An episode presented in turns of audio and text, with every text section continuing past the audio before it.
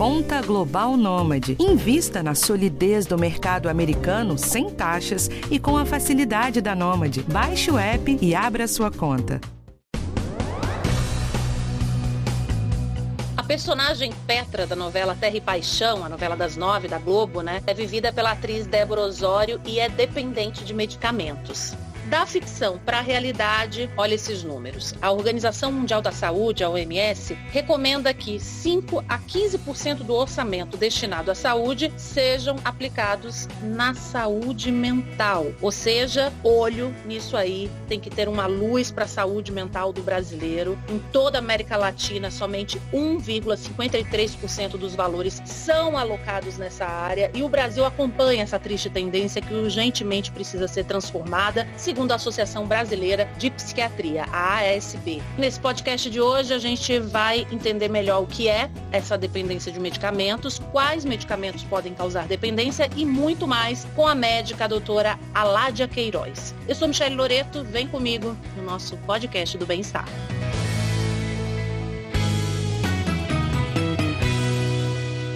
Doutora Ládia, muito prazer, seja bem-vinda aqui ao nosso podcast do Bem-Estar. Muito obrigada por ter aceitado o nosso convite. Para começar nosso bate-papo, eu queria saber o seguinte: quais são os medicamentos que podem causar dependência? Apenas tarja preta ou outros medicamentos também podem causar dependência? Olá, Michele. Obrigada pelo convite do pessoal do Bem-Estar. Estou feliz de estar aqui. Não são só as medicações de tarja preta que causam dependência, né? Medicação de tarja preta, para o público entender, a gente está falando das medicações medicações benzodiazepínicas, então Rivotril, Diazepam, todos usando, né? Clonazepam, Diazepam, alprazolam, Rivotril, que é o clonazepam, né? São medicações que causam muita dependência. Mas a gente não está falando só delas. Os psicoestimulantes, então as medicações que são prescritas para transtornos de déficit de atenção, o pessoal tem feito um abuso quando se pensa em performance, né? Em melhorar performance, melhorar foco, concentração, mas de uma maneira que não é por um tratamento psiquiátrico. Além disso, nós também precisamos dizer sobre as drogas Z. Drogas Z são medicações indutoras de sono que eles apertam o desligar na hora de dormir. É o Zolpidem, a Exopiclona, Prisma. São medicações que têm sido prescritas e as pessoas têm abusado desses remédios, usado de maneira indiscriminada e de uma quantidade muito maior do que seu médico de fato orienta. Essas são as medicações que mais têm preocupado os médicos hoje em dia. Agora, doutora, quando a gente fala em saúde mental, né, a depressão é algo que assusta porque tem aumentado cada vez mais o número de pessoas deprimidas, né, no Brasil, no mundo todo, né? Quem tem depressão muitas vezes tem que fazer o tratamento tomando o antidepressivo, mas tem gente que resiste dizendo que não vai tomar porque antidepressivo causa dependência. Mas não é bem assim, né? Não, não é bem assim medicação antidepressiva, estabilizador de humor, medicação antipsicótica, eles não causam dependência. São remédios que são utilizados hoje em dia para um tratamento a longo prazo. Eu costumo dizer que esses remédios, eles de fato apagam o fogo, né? Enquanto os benzodiazepínicos e as drogas Z, eles só desligam o alarme de incêndio. Então, eles não, não tratam. A gente precisa pensar em tratar a causa, né? e não só desligar e, e diminuir sintoma. A gente precisa tratar aquele paciente de acordo com o diagnóstico, de acordo com o que a gente enxerga e fazendo uma boa anamnese, né? De descobrindo por que, que aquela pessoa está sentindo aquilo e tratando aquilo da maneira correta. Então, quem tem depressão tem que tratar direitinho, sem medo, né? Porque não vai viciar. Não, não vai viciar. Antidepressivo não vicia. Estabilizador de humor e antipsicótico também não. São medicações que a gente usa muitas vezes, precisa lançar mão no tratamento da depressão, mas não são medicações que viciam. Quando a gente diz assim, ah, mas se eu parar de tomar o antidepressivo, eu vou voltar a ter aquele sintoma. Então é porque tem alguma coisa na sua vida, você tem fatores dentro de você que te fazem se sentir deprimido, entende? Não é qualquer pessoa que vai tomar um antidepressivo e vai precisar daquela medicação para sempre. Se você toma um antidepressivo e você se sente dependente dele, é porque você precisa desse tratamento contínuo. Mas é um tratamento, como a pessoa que tem pressão alta precisa da medicação para pressão. E não precisa ter vergonha, gente. Não precisa, assim como a doutora falou, quem é diabético precisa da insulina. Se você precisar de um remédio por conta de ansiedade, de depressão, faça o tratamento direitinho, porque sua vida vai melhorar muito. Doutora, a Petra, né, que é a personagem da novela das nove, ela toma remédio para dormir, toma calmantes e tem que tomar uhum. muito cuidado para tomar isso, né? Não pode pegar assim do parente, do amigo, da vizinha, porque tá com insônia. Ai, menina, não consegui dormir essa noite. Tem um remedinho ótimo aqui que o doutor passou, toma. Isso nunca, né, doutora? Não, com certeza essa não é a indicação. Quando a pessoa está se sentindo com insônia, quando ela está com dificuldade para dormir, muitas vezes a gente precisa investigar se isso é uma insônia pura e simplesmente ou se existe algum adoecimento psíquico ali entende? Se vem de um quadro de ansiedade, de um quadro de depressão, uma dificuldade da pessoa de lidar com a rotina, o que está acontecendo, né? Por que, que ela está abusando daquelas medicações? Qual é o cerne da questão? A gente precisa investigar melhor. O ideal seria uma ajuda médica, uma ajuda profissional.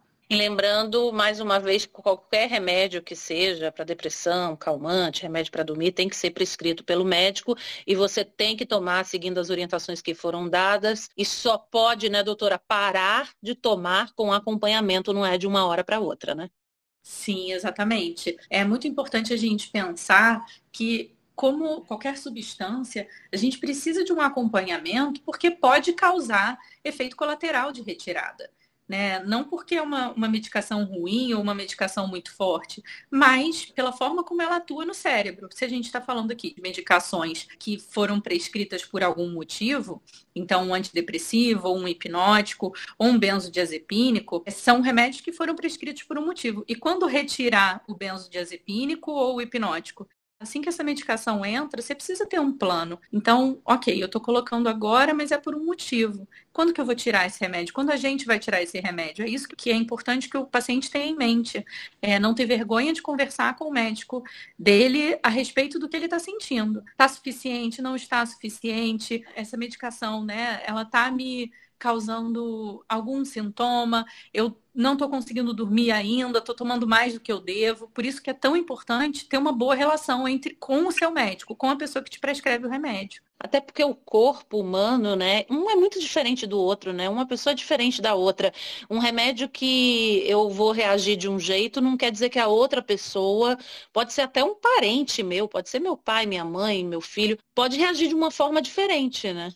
Sim, exatamente. É por isso que a gente estava falando, né, Michele? Como é importante uma avaliação médica. Às vezes a sua insônia, o seu médico trata com um antidepressivo que te ajuda e te induz o sono, e se for passar para um outro tipo de paciente, o paciente pode ter até uma virada maníaca, né? Dependendo do, do perfil daquele paciente.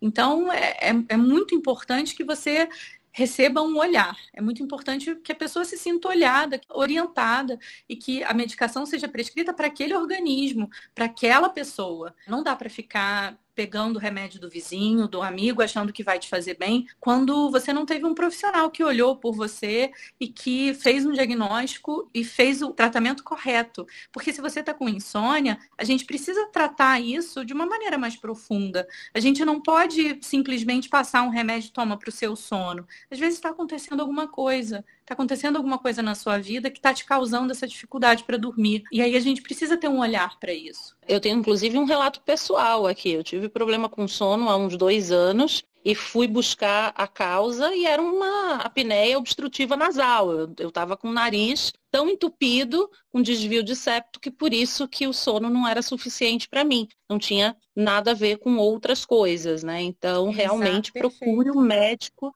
antes de qualquer coisa para você entender. A gente conhece nosso corpo, mas a gente tem um médico aí para ajudar também. E doutora, quando é que a gente considera que uma pessoa está dependente de medicamentos? É uma pergunta difícil. a gente tem que pensar, Michele, que existe a dependência porque é uma dependência de salutar benéfica, como o diabético é dependente da insulina, e quando isso não onera a vida da pessoa, né? A pessoa não tem nenhuma diminuição da funcionalidade. Quando a pessoa começa a Nossa, eu preciso desse remédio muito além do que o médico me prescreve. Nossa, eu estou pedindo receita para outros médicos, eu estou indo em outros médicos pedir a receita daquele remédio. Eu estou pegando remédio com amigos, eu estou pegando remédio com familiares. Sem esse remédio, eu não fico bem. E se eu falar para o meu médico, ele vai querer diminuir. Então a pessoa sabe, ela percebe que tem alguma coisa errada. Quando a pessoa começa a não conseguir viver e não conseguir exercer a capacidade funcional dela sem aquela medicação, e não é uma medicação que está tratando aquela pessoa, é uma medicação que só desliga o alarme de incêndio, é porque tem alguma coisa errada. Então a gente precisa entender e estimular essa pessoa a falar. Estimular que ela se abra, que ela consiga dizer, olha, tá difícil. E escutar, por que está difícil? O que está acontecendo? Qual foi o momento que você percebeu que está usando a medicação além do prescrito, que você é, não consegue ficar sem esse remédio, que está abusando desse remédio, está tomando uma dose muito maior do que, que foi prescrita. Por isso que é tão importante que a pessoa se sinta acolhida, não só na consulta médica, mas com as pessoas que estão ao redor dela. Porque se ela está usando uma medicação psiquiátrica, né, uma medicação que foi prescrita para algum sintoma, angústia, ansiedade, insônia, é porque ela está em algum, algum nível de sofrimento psíquico.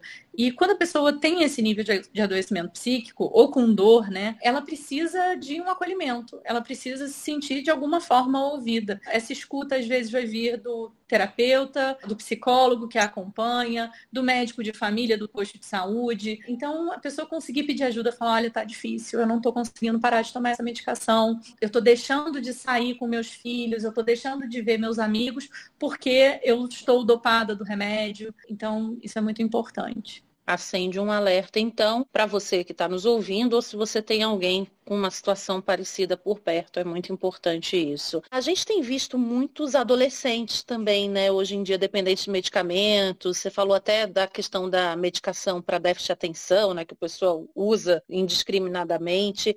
Aí eu fico imaginando, assim, nessa fase da vida, o dano deve ser bem grande para o cérebro, né? Você ficar dependente de uma medicação. Sim, sim, o dano é devastador. É nessa fase que o jovem está aprendendo a lidar com o mundo, né? Porque no início, na, na infância, ele estava aprendendo a lidar com a família e com as relações, e aí ele se coloca no mundo externo e está aprendendo a lidar com aquilo. Se entra ali uma substância, prescrita ou não, normalmente os jovens têm esse acesso não pelo médico. Isso está sendo disseminado entre a juventude, até associado ao uso de outras substâncias, como álcool, álcool e psicoestimulantes. MDMA, enfim.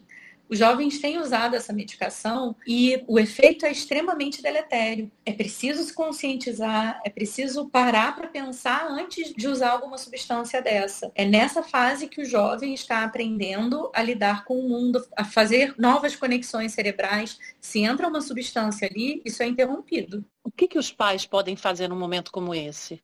Principalmente ouvir esse jovem, trazer esse jovem para perto, sentar com o filho, tentar entender o que está acontecendo, como são as amizades. É claro que desde a infância a relação entre os pais e os filhos ela está sendo construída, né?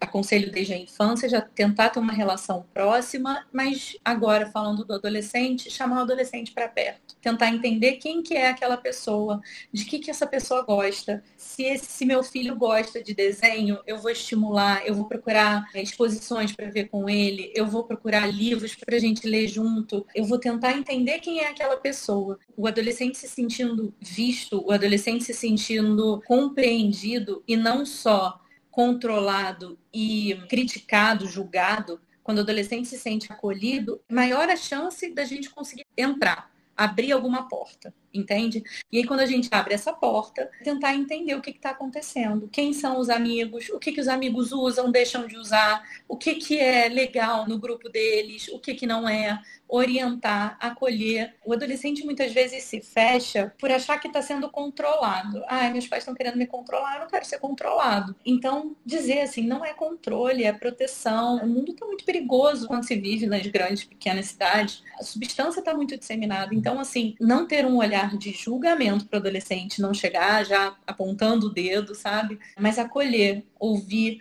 e tentar entender quem é aquela pessoa para conseguir se aproximar que, que se faz depois que uma pessoa está dependente de medicamentos? Pensando na parte clínica, o que, que o médico pode fazer? É importante a gente tentar trazer esse paciente, tentar entender se ele acha que aquilo é um problema ou se ele não acha que aquilo é um problema. E aí são duas abordagens diferentes. Mas então vamos pensar numa pessoa que procura ajuda, ok? Porque, enfim, na minha prática eu já vi pacientes sendo internado em internação compulsória por abuso de medicação por abuso de benzodiazepínicos ou abuso de zolpidem, por exemplo.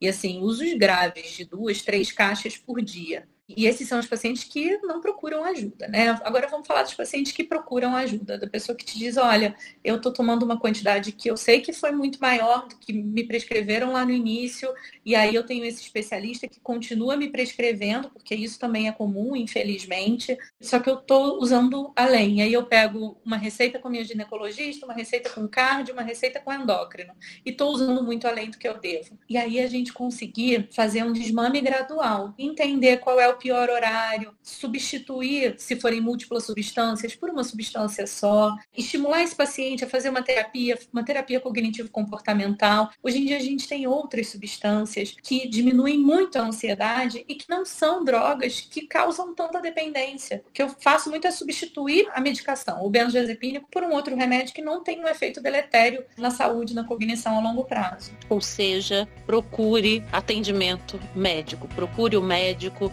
se abra, fale abertamente sobre o que está passando, né, doutora? Sem vergonha, de uma maneira honesta, porque o médico está ali para te ajudar. Doutora Ládia Queiroz, muito obrigada pela sua participação aqui no nosso podcast do Bem-Estar. espero que a gente tenha ajudado bastante as pessoas, viu? Obrigada a você, Michele. Obrigada, pessoal. E é isso que a Michele falou. Assim, procurem ajuda. A comunidade médica está aqui para ajudar vocês. Um beijo. Muito obrigada também a você que acompanha o nosso podcast do Bem-Estar. Toda quarta-feira aqui tem assunto novo sobre saúde, qualidade de vida. E uma coisa que eu gosto sempre de lembrar: você pode compartilhar esse podcast. Alguém está interessado no assunto? Manda lá que pode ouvir, pode ouvir quantas vezes quiser. Esse podcast teve direção de Washington Calegari, roteiro Michele Loreto, gravação de Renato Faustino e André Ladeira, produção Consuelo Cruz e edição da Natália Marques. Eu vejo você na próxima. Um cheiro, até lá!